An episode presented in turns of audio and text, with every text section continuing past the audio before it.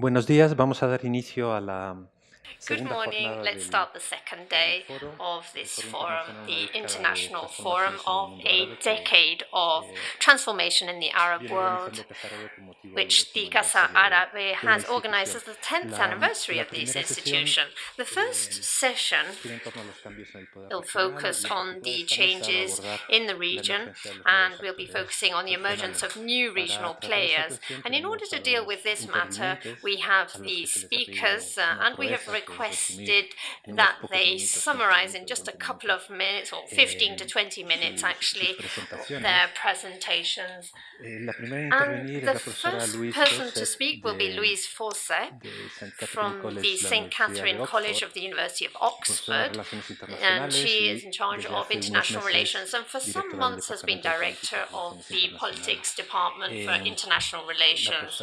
And Professor Fawcett is uh, very well known, and Professor Haizam and myself, we are teachers at the university, and we recommend her manual on international relations in the Arab world in our bibliography.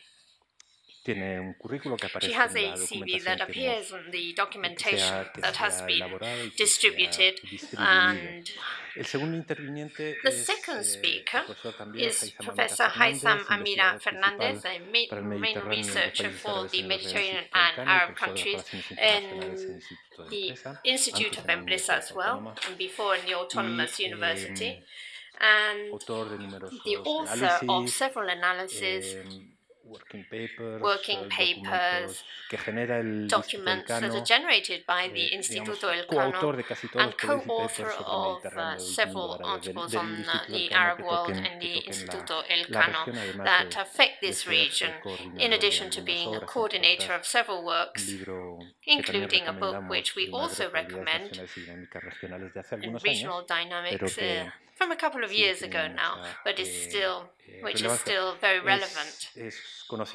analista y comentarista known as a researcher and a speaker in the media, and aporta análisis rigurosos he does rigorous analysis on a lo que va one-off basis on el día a what happens on a day-to-day Y basis. And in particular, what is uh, interesting and can be highly valued is una enorme cacofonía de when there expertos. so many experts eh, out there, cacophony of sobre todos los experts out there almost on all these matters that región, y que affect this region.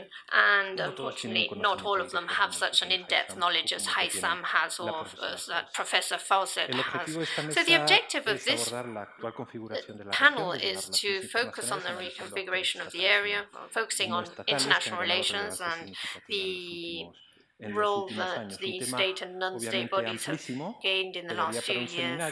And uh, it's a matter that is eh, uh, very wide, and uh, we could take up a whole day on this, but eh, eh, las ideas principales en unas we will try and breves intervenciones. ¿no? just uh, focus on the main things in less time. breves, 15, 20 So they will speak for 15 to 20 minutes, not more than that. eh, And una hora, una we have an hour, an hour and a Eh, bit para la sesión, por lo for the whole session. queremos tener tiempo para So if we want preguntas o unos time to have questions de la sala, or pues, no podemos perder on- más tiempo. and answers, we can't por lo tanto, la palabra al waste any more time. So I'll give the floor to Louise Fawcett and Louise Fawcett and um, a intervenir en inglés. Hais- uh, Mr. Haizam Amirah will be speaking in English. There are puedan seguirlo en headsets for those of you who uh, do not understand luego en el English. turno de preguntas And then in the session of questions and answers, we can eh, use other languages because Professor Fawcett eh, also speaks. Spanish. So you have the floor.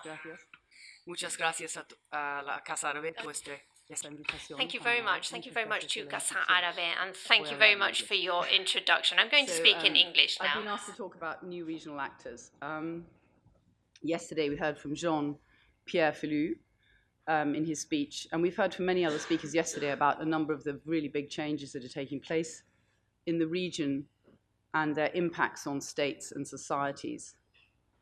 But we also heard that the revolutionary moments, the revolutionary moments that started at the end of 2010, are incomplete and they remain incomplete. And many of our speakers have been cautious in predicting substantial changes at the political, economic, and social level. But if we look at the regional and international dimension, which is what our panel's been asked to do, I've been asked to look at new regional actors, new regional power, new configurations, So that seems to suggest that something new has happened in the international relations of the region, the regional relations, the relations between states. And surely most of us would agree that there have been a lot of changes and that we need to analyze and understand them. But in my comments, following on a bit from what we heard yesterday, I also want to qualify the notion of newness and change with some patterns of continuity, which I think are also important to identify. So that is, amid all the changes that we've seen in the last 5, 10, 15 years, there are also continuities in many aspects of politics and society and in regional and international relations. Let's just take one recent example of the kinds of assumptions that have been made about change and perhaps how some of these assumptions need to be qualified. A few years ago, in the press, among academics, commentators on the Middle East, we just saw multiple and repeated references to the collapse of the state system, the state system that was constructed after the First World War, which is often loosely referred to as a Sykes-Picot system. Now, those of you who know the history of the region know that the Sykes-Picot Agreement was not the agreement which defined the borders. It was not the final settlement. There were many settlements that then defined the region. But the Sykes-Picot idea has been used as a metaphor for the regional states and borders that exist. A few years ago, I was doing an exercise and I Googled the end of Sykes-Picot. There were nearly half a million research references on the end of Sykes-Picot, on the failure of states, on the fragility of borders, on the artificiality of the region. So on then new changes, new sites of governance. Was there going to be an independent Kurdistan in Iraq or even in, later in, in Rojava in Syria? So this all seemed to confirm the new actors and new ideas of the region. New actors like obviously Daesh, IS, they pick up on the language of the end of Sykes-Picot and again use the language of Sykes-Picot as a way to suggest that the region is an artificial construct has been imposed. So when you think about all this language about states and artificiality and change and new actors and new movements, there seemed to be a lot of new things that were going on. So those moments, those sort of not immediate post-Arab Spring moments or Arab uprising moments, but the sort of moments around 2014-15 seemed to be all about newness and change. But you get to 2017, you get to today, and the predictions of the end of the Middle East state system or the end of the system of states that was constructed seem very premature. Most states have survived or are likely to survive even the much maligned borders, the much criticized borders, those artificial borders, with a few possible exceptions, are likely to remain in place. Yes, the borders are porous. Yes, there's border activity, there's cross-border activity, there's control of certain areas by certain groups. But the tendency of states has to be gradually to regain control over those border areas. So, Middle East states, with all their weaknesses, with all their fragilities, look like they are here to stay for the time being. And if we think about the Middle East comparatively, this, this issue of state survival isn't unique to the region. People talked about the end of African states not that long ago, and yet African states mostly survived. That's not to say that there weren't weaknesses, there weren't problems of governance, there were and there are, but nevertheless, state survival seems to um, be more of the case than state fragility. And, and in a way, I mean, I'm an international relations scholar. I work with the, I call them clumsy tools of international relations. They are clumsy. They're simplifying tools. We talk about things in very broad terms. We talk about states, we talk about power, we talk about balances of power. These are clum clumsy, simplifying tools. But some of these clumsy tools are useful in standing back and looking at patterns and practices and processes, looking at the region and trying to understand the region. So if you look at how the region has survived actually for the last hundred years, mostly in its existing framework, international relations scholarship will tell you, well, actually, this is what we'd expect. We'd expect states competing in a competitive environment, surviving in this sort of what we call an anarchical system. And that actually is a pattern that we see recurring. And I, have actually just, part of the sort of link to my being here is I've just been in a series of meetings on this issue of contested borders and contested states and fragility in MENA. And even from the first to the last meeting, so the first time we met, a lot of people were talking about border change, new actors, new patterns, new trends. The last time we met quite recently, most people were talking about state survival, continuity, borders staying the same. So we've got to be careful in the use of language. It, we, we, sort of, we sort of fall into an exceptionalism, talking about Middle East, the Middle East doesn't do states, it can't do states. About, for a long time we've been saying the Middle East can't do democracy. So we sort of now fall back into an exceptional language. You can't do democracy, you can't do states. I really, really reject that sort of approach. We've absolutely got to look at the cases, study them on the ground, look at them comparatively, and not fall into these loose stereotypes and generalizations. Still, having said all that, we obviously could, could conclude that, that maybe Middle Eastern states are going to survive and their borders are mostly going to survive, but we would be wrong to say there haven't been significant changes. So that's some of the things I want to look at today. So first of all, and quite obviously, again, using an international relations term, the regional balance of power, the balance of power between regional states has obviously shifted and shifted quite considerably. The old Arab order, an Arab republican order, a construction of the 50s, 60s, and into the 70s, that old order has shifted and shifted dramatically. And there are certainly new regional powers, new regional actors in MENA. Indeed, there were new, regional, there were new actors all over the world. These are the today's rising powers. These are part of a multipolar order, and they're in the Middle East just as they are everywhere else. Now, this change that's happening, this change in the balance of power, isn't only to do with the events of the last 10 years or so. Important though these are. Some of these changes in the region predate the Iraq War, they predate the Arab uprisings. Some of the changes have to do with the economic balance of power, and we're going to hear about the economic balance of power a little bit later on. Oil rents have been particularly helpful in stabilizing authoritarian regimes, particularly among the Gulf monarchies. And some of these are the new or rising powers in the Middle East. Now, not all these powers are Arab powers, but they're important from an Arab perspective because they help define the region, they help define regional power and alignments. They also help to define the political landscape. They empower, for example, um, different regional actors, both state and non-state. So what do I mean by this?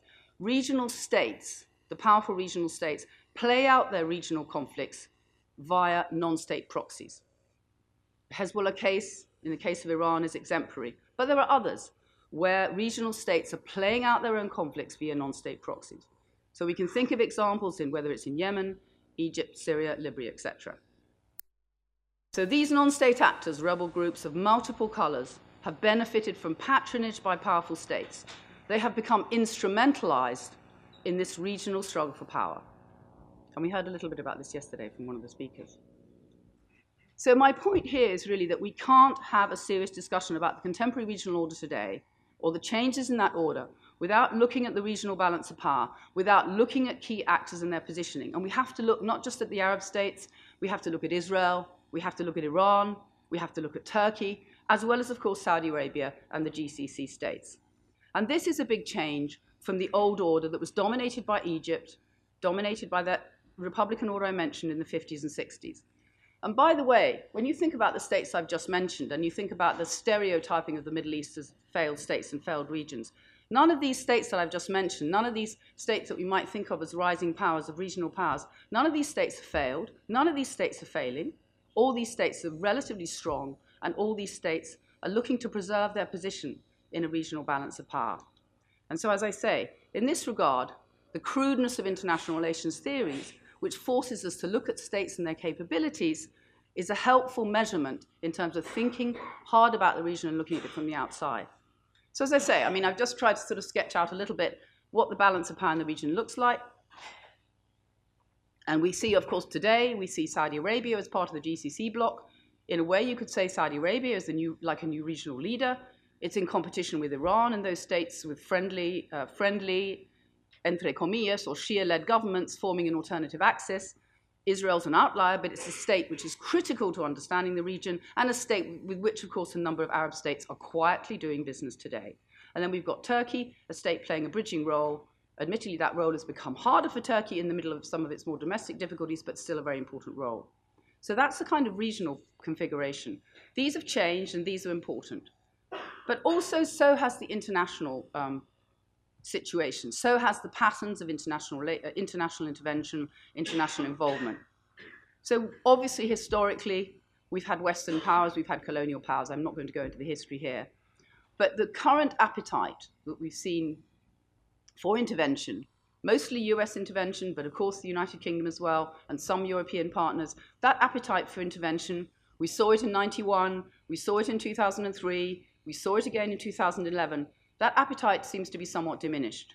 Now, we've seen some, Trump's response a couple of weeks ago. Perhaps things will change. But until then, it looked more likely that the US would pursue a more hands off regional policy. Europe has got its own internal problems to deal with. I'm from the UK. There are lots of problems that Europe is currently facing. So, in European policies like the European Mediterranean policy, which have been a sort of flagship set of policies, um, they're, they're there, they're important, but I don't think we're going to see major changes coming from Europe in terms of regional action. And certainly those policies have not yet, sadly, produced the kind of results that one would have hoped. And I think overall the appetite for intervention has definitely been reduced. Now, the fact that the appetite for intervention has been reduced doesn't mean that the Middle East is not still what has been famously described as one of the most penetrated regions in the world. International competition and influence in the region is still a very, very important consideration. We cannot talk about regional governance, we cannot talk about states and other actors without thinking about it. But think about the current environment. Who's been the big regional actor recently? It's the post Soviet re- regime of Vladimir Putin, whose regional interests have made Russia a very, very important extra regional power. Without Russian involvement, two of the major multilateral agreements that have been recently signed in respect to the Middle East, that is, the United Nations brokered a deal to remove and destroy Syria's chemical weapons in 2013 to 14. Admittedly, we don't know now about the status of that deal, but it appeared to be a success at the time. So that deal, the 2015 Joint Comprehensive Plan of Action on Iran's nuclear program, neither of these deals could have, might not have been, these deals might not have been achieved without Russian support and activism. So Russian activism in the near abroad has become a very important part of the Putin repertoire, and we shouldn't ignore that in considering external actors and factors that are influencing the region. And going on further, of course, we've also got to remember that the rising powers outside the region, whether it's India, Brazil, China, China, particularly an important actor in the region, consuming a lot of Middle Eastern oil. We mustn't forget these actors when we're thinking about regional relations, regional patterns, and regional balances of power. So, a sort of preliminary conclusion would be that we need to look at states, we need to look at governance, we need to look at institutions, we need to look at social policy. We've heard a lot about those in the last day. But if we want to understand the regional environment, we've also got to look at the capabilities of regional states, their alignments in the regional balance of power, and their, the um, positioning of external actors. Another interesting feature of the region, which I'll just mention, is that of effective regional institutions. We heard a little bit about this yesterday in the context of the economy. Um, but we've heard about domestic institutions and their weaknesses, but think about regional institutions and how these institutions might serve useful roles in helping regional order, rebuilding order. We saw the European institutions helping to rebuild order after the Yugoslav wars. We see African institutions helping to rebuild um, African states. We're not seeing the same effectiveness of regional institutions in the Middle East. There's a mixed history when it comes to regionalism. I've written about it, I'm happy to talk about it, but I think it's important to remember that this is the, a sort of absent player in the region when we think about how institutions might help to rebuild. We've heard critiques of the UN, but we could also say that when it comes to regional institutions, regional organizations like the Arab League or the GCC, we've seen some leadership in the case of the latter, but not enough, if you like, to, to indicate new pathways to take the region forward. So I think I'm coming to the end of my remarks, but um, so I, I started off by saying I'd been asked to consider what was new. I started off saying that some there's, there's certainly new things to talk about, but there's also old things to remember, old facts to remember, good old international relations facts to remember. So, as I said at the very beginning, this is not the end of a state system. It is not even, I think, the inexorable rise or demonstration of new non state actors, new transnational actors taking over. Um, we're not seeing those, that many new sites of regional governance except that currently those sites of governance and those non-state actors are facilitated in the current regional disorder. That is true. But I think we're going to see some of those actors losing their salience as that order starts to right itself. Yes, there are changes in the regional balance of power. And yes, there are changes in the position of international actors. And these are critical to the regional equation. There are new rising powers in MENA. There are new rising powers in the Middle East, as there are in the rest of the world. And they are critical to the regional environment. There are not, sadly, at the moment, capable regional organisations who might direct this new order or contain some of its excesses. And in that sense, I think MENA is probably lagging behind other parts of the world. But um, I think I'll conclude there. Thank you very much. Thank you.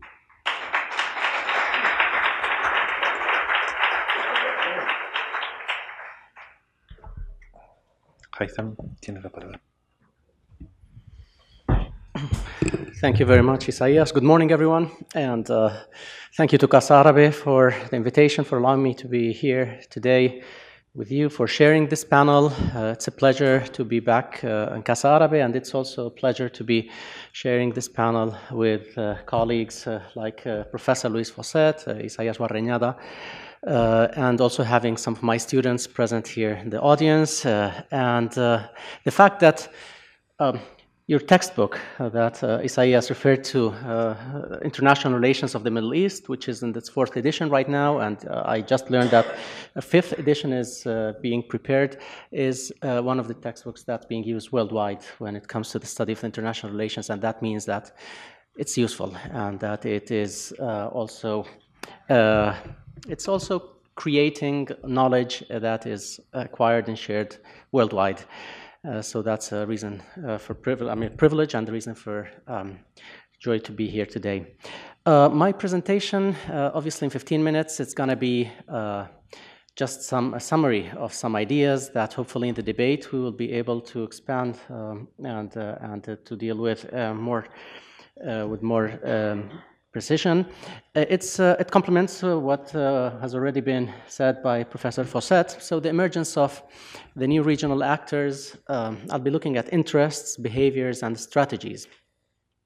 It's every few years, uh, for those of us who've been around for some time uh, studying the Middle East, every few years we keep talking about the emerging geopolitics of the Middle East. Uh, that's a title that we've seen for uh, decades, and the reason is that those geopolitics in, are in constant change. Uh, they're changing all the time. Uh, over the past decade or so, um, the Middle East is becoming a region with multiple centers of instability and increasingly complex conflicts that's affecting the entire region. Those conflicts that stretch from the north to south, from east to west. This, the destruction of Syria, the decomposition of Iraq, unrest in Egypt and Libya, rivalries between petromonarchies in the Gulf, complicated relations with Iran, the so called regional Cold War, global power struggles, spread of jihadism, widespread social discontent, exploitation of ethno sectarian divides, confusing Western policies, US policies towards the region, and the, uh, and the ongoing Israeli Palestinian conflict are some of the symptoms, but at the same time, some of the results of the growing complexity uh, that the Middle East is experiencing. What is referred to uh, now as the new emerging geopolitics of the Middle East is a result of an increasingly multipolar world and of the combination of a number of crises, uh, overlapping crises. Those crises are taking place at the international, regional, and domestic levels, and they are affecting the actors that have traditionally had influence in this part of the world. If we want to look at this dynamic in an analytical terms, we need to take the following elements into account. Actors, their interests, the means they have and use to achieve those goals, and as well the behavior that those actors show. Uh, we know for sure that the actors' landscape in the MENA region is changing. There are old actors that have been there for decades, long decades, both states and non-state actors. But we also have a large array of new incoming external and internal actors over the past few years who are influencing events in the Middle East and North Africa. Transformations have taken place for many reasons globalization, its impact uh, uh, and dynamics and trends, international and domestic changes, and the shortcomings and failures of mainly Arab states. To these reasons, I would also add one underlying driver to most of these changes and dynamics, and that is foreign intervention leading to the rise of authoritarianism and sectarianism. The first element of analysis to look at is the, the diversity of actors involved in the region. A remarkable feature uh, of uh, this group of actors, old and new, is their diversity across many dimensions. Obviously, we have the growing presence of states other than the traditional ones, um, but we also have non state actors with their own stakes and interests that are trying to turn those changes in their own benefit. States from outside the MENA region, such as Russia, China, India, Brazil, Japan, just to mention a few.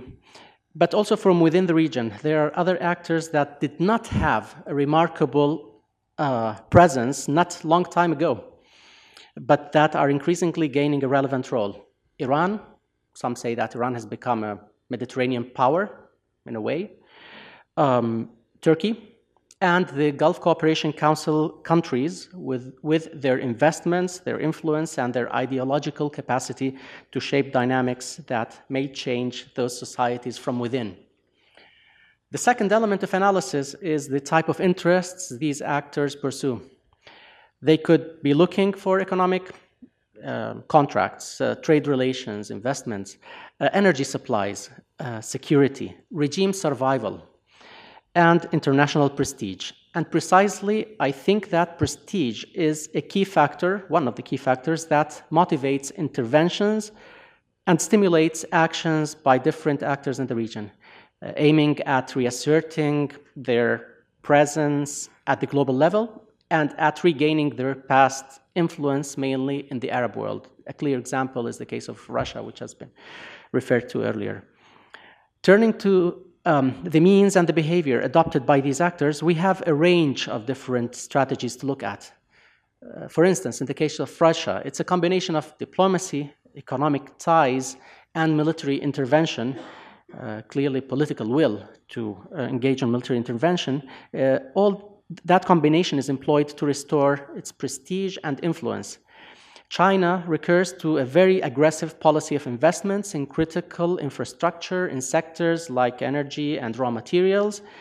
Uh, Professor Fawcett uh, talked about this. And we see this same thing occurring, I mean, the same recurring patterns of Chinese penetration at work in other parts of the world. In Africa, we see it in Latin America as well. Uh, India is also looking for energy markets and maintains a strong alliance with some countries in the region, with Israel, one of the regional actors. And then we have non-state actors, uh, such as uh, local organizations uh, or resistance movements, uh, but also transnational networks, some of them terrorist networks, uh, who want to question the status quo and to use, and they use different means and strategies, both nonviolent and violent, to achieve their goals. Clearly, proxy wars in the Middle East empower non-state actors. Some of them challenge the state, others do not. However, they are becoming more decisive in the power struggles between both regional and global powers in the Middle East. Uh, there is one thing that uh, these new actors have in common, in my opinion, and that is that their strategies are far from clear, or or at least it's unclear whether their presence at this moment is part of a broader long term strategy and whether they will be able to deploy all the means required for sustaining these strategies. All of this raises the following question What kind of strategic outlook could be expected from the situation depicted above? I guess the messy reality of the Middle East is one of the answers, the short answer. Um, the above described uh, panorama is producing a rapidly growing uncertainty among different regional actors, which uh, increases the sense of insecurity. Uh, this in turn has a direct effect on their choice of alliances and foreign policy making. Uh, faced with different threats, whether real or perceived or potential, uh, alliances arise that are not necessarily exclusive in character Uh, allies against one threat may not be the same allies against another threat. In today's Middle East, there are rivals that share common enemies, allies that support opposing sides to the same conflict, contradicting interests between friendly countries, common interests between enemies, and imaginable partnerships until recently and unnatural pacts. Some old friendships and uh, enmities are being replaced by new alliances in a highly volatile environment. We can say that there is a proliferation of frenemies in the Middle East nowadays, category where it's not clear for how long these fr friends will continue to be friends, or they could turn into enemies at some point. And what, as we have seen, they can go back to being friends uh, in a short period of time. I'm just thinking of the relationship between Egypt and some of its neighbors, especially in the Gulf. Uh, this competition for influence, uh, resources, markets, and security may come under different forms uh, with a combination of cooperative or conflictive dynamics. Again, one thing is clear. Uh, the southern Mediterranean and the broader Middle East are going to become an increasingly complex scenario in which strategic dynamics uh, will be more difficult to understand or even to predict. And it could be more prone to sh uh, shocks and disruptions, with one of the consequences of those potential shocks and disruptions being a prolonged state of instability in the region. I'll leave it here, and I think maybe in the debate uh, we can expand on some of the points uh, presented. Thank you very much.